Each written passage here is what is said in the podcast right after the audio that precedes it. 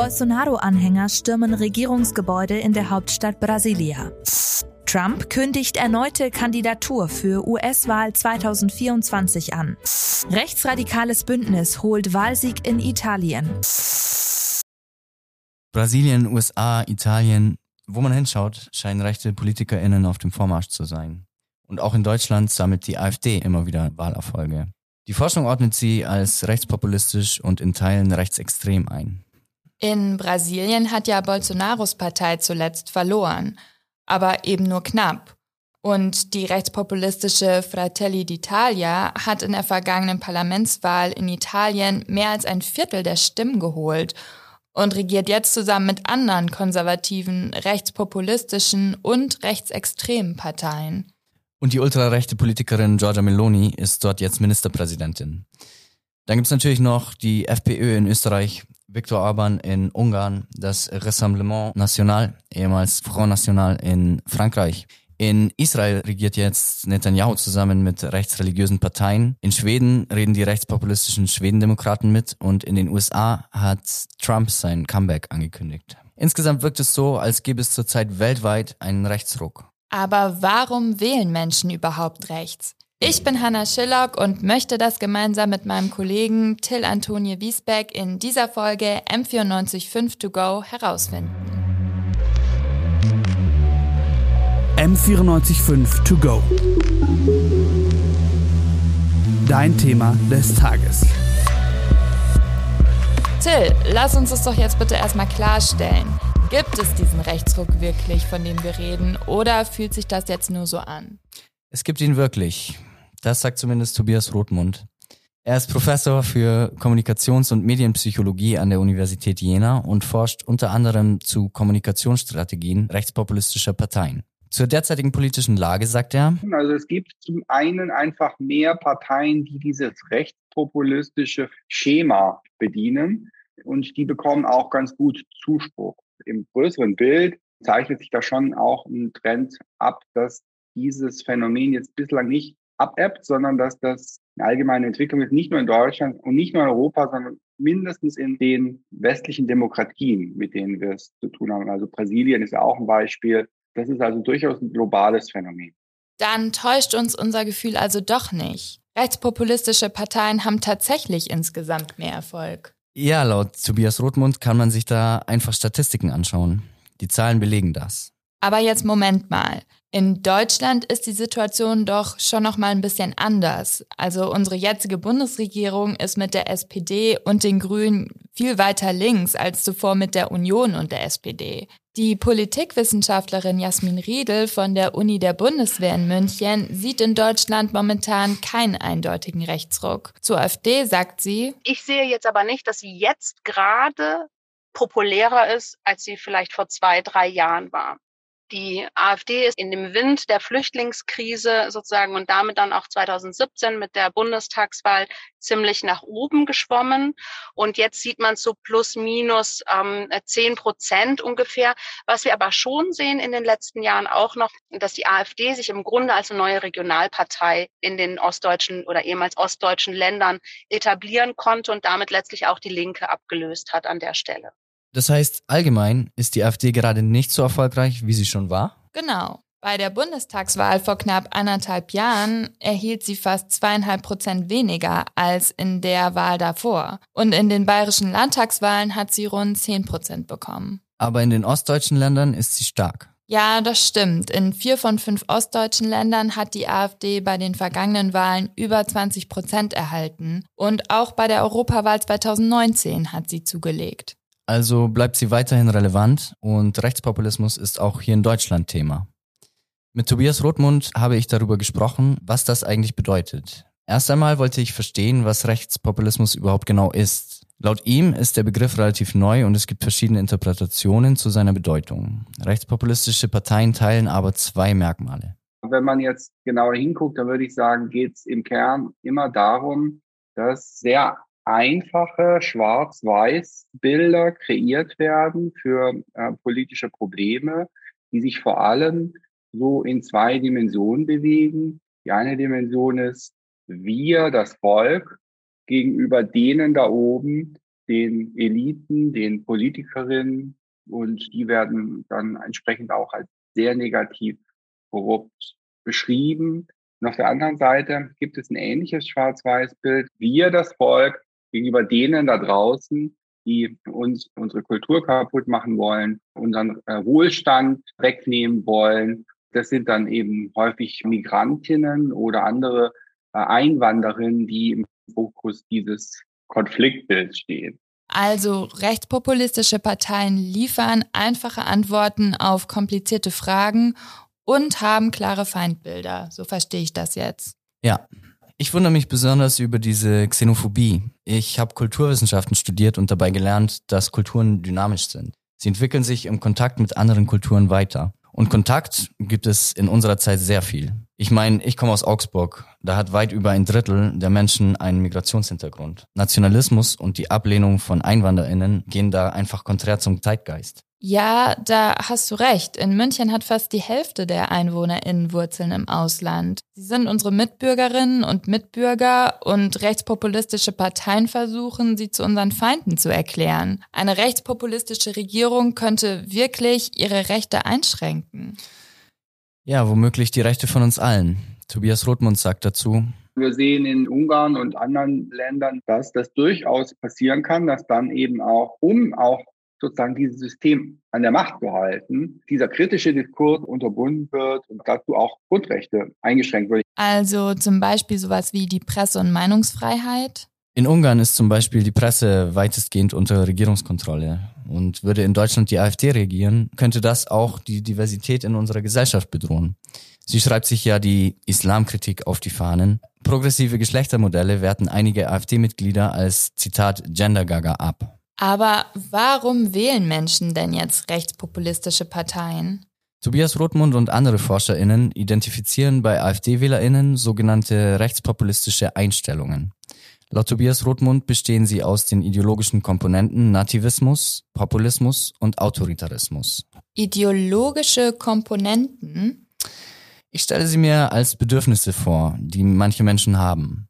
Nativismus bezeichnet ein Bedürfnis, die eigene Kultur und das eigene Volk gegen Veränderungen durch Einflüsse von außen zu schützen. Also bedeutet das, Menschen mit nativistischen Einstellungen könnten zum Beispiel gegen Zuwanderung sein. Genau. Sie möchten ihre eigene Kultur oder das, was sie darunter verstehen, bewahren und haben Angst, dass äußere Einflüsse sie kaputt machen könnten. Populismus meint die Abgrenzung zu den bestehenden politischen Eliten. Das können zum Beispiel regierende Parteien und auch Staatenverbünde wie die EU sein.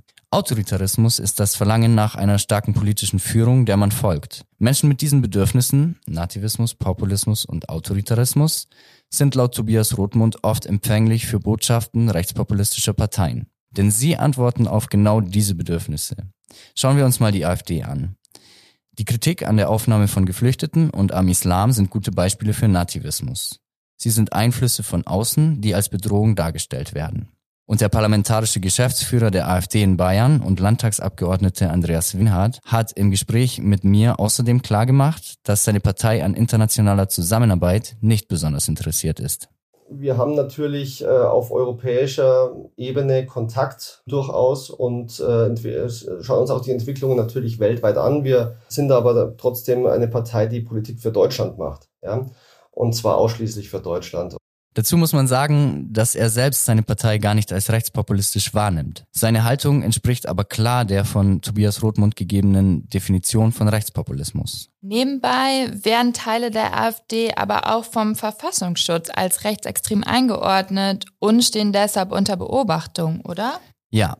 Und die AfD erfüllt weitere Kriterien der Definition von Rechtspopulismus. Die Schuld an Unzufriedenheiten unter Wählerinnen und Wählern gibt der AfD-Politiker Winhardt den regierenden Parteien und der EU.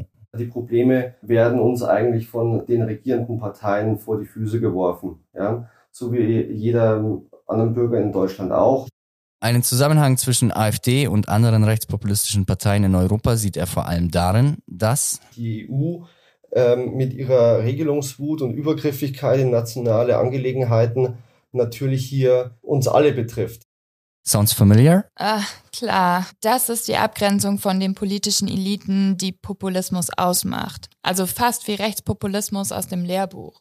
Dabei sind es laut Tobias Rothmund rechtspopulistische Parteien selbst, die die Unzufriedenheit der Wählerinnen und Wähler schüren. Viele von ihnen hätten das Gefühl, sie bekämen nicht das, was sie verdienten. Zum Beispiel Wohlstand, Respekt oder gewisse Rechte. Sie sehen sich also als Opfer.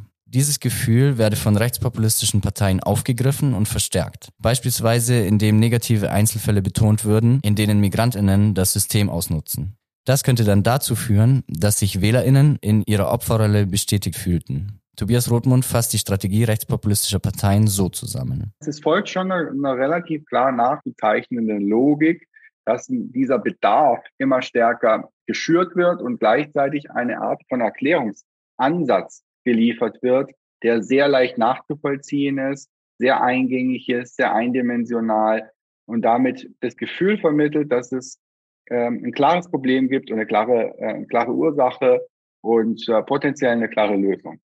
Okay, also das bedeutet, es werden Probleme suggeriert oder betont und gleichzeitig Schuldige generiert. Also sowas wie die Preise steigen, die EU ist schuld. Ich habe zu wenig Geld und die Steuern sind mir zu hoch, weil ich für Migrantinnen bezahle, die dann unser System ausnutzen einfache Antworten auf sehr komplexe Probleme eben. Aber Till, das wirkt jetzt wie eine Strategie, die wirklich immer funktionieren könnte. Warum sind rechtspopulistische Parteien dann gerade jetzt so erfolgreich? Tobias Rothmund begründet das unter anderem mit der Schnelllebigkeit unserer Zeit. Die Welt verändert sich einfach viel schneller als früher. Okay, also durch die Globalisierung sind in Deutschland Produkte jetzt aus aller Welt verfügbar. Also gut, wenn jetzt nicht gerade Corona ist.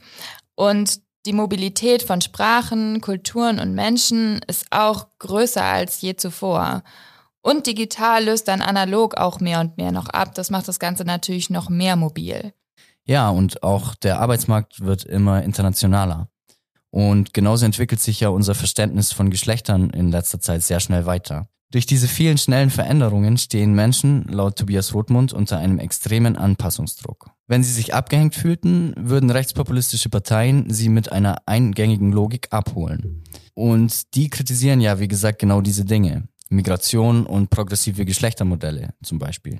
Aber dass manche schlechter mit diesen sehr vielen Veränderungen klarkommen als andere, ist ja auch irgendwie verständlich und nachvollziehbar. Und dann ist es ja irgendwie auch einfach zur AfD zu gehen, weil sie einem eben das Gefühl geben, ernst genommen zu werden. Also wenn man AfD-WählerInnen pauschal verurteilt und sagt, die spinnen halt einfach, macht man sich's halt schon auch ein bisschen einfach. Ja, stimmt. Äh, das gehört halt auch zur Wahrheit. Die AfD bekommt ihre Stimmen ja in demokratischen Wahlen von Menschen, die auch zu unserer Gesellschaft gehören.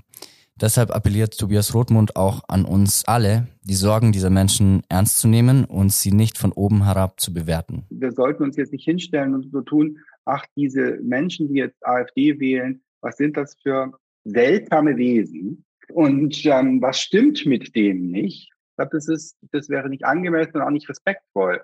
Ich glaube aber auch, das habe ich vorhin schon mal gesagt, dass uns dieses, äh, dieses Phänomen auch nochmal eine Aufforderung sein sollte, besser zu verstehen, wieso bestimmte Menschen sich in unserer Demokratie nicht repräsentiert fühlen und ob es uns nicht gelingen kann, diese blinden Flecken auch stärker wieder zu schließen.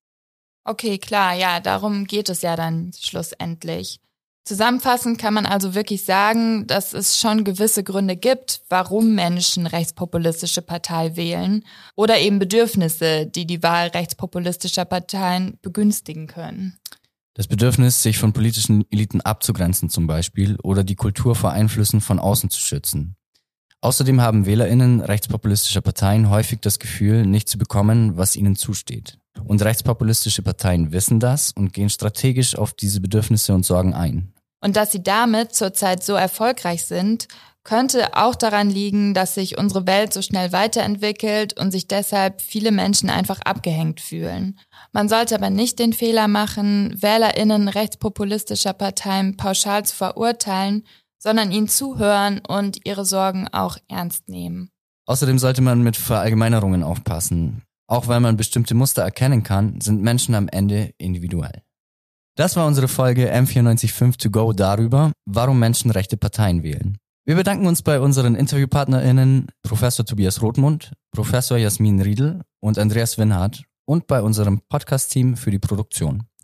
Moderiert haben wir Till Antonio Wiesbeck und Hanna Schillock. Und der wichtigste Dank geht an euch. Vielen Dank fürs Zuhören. M945 to go.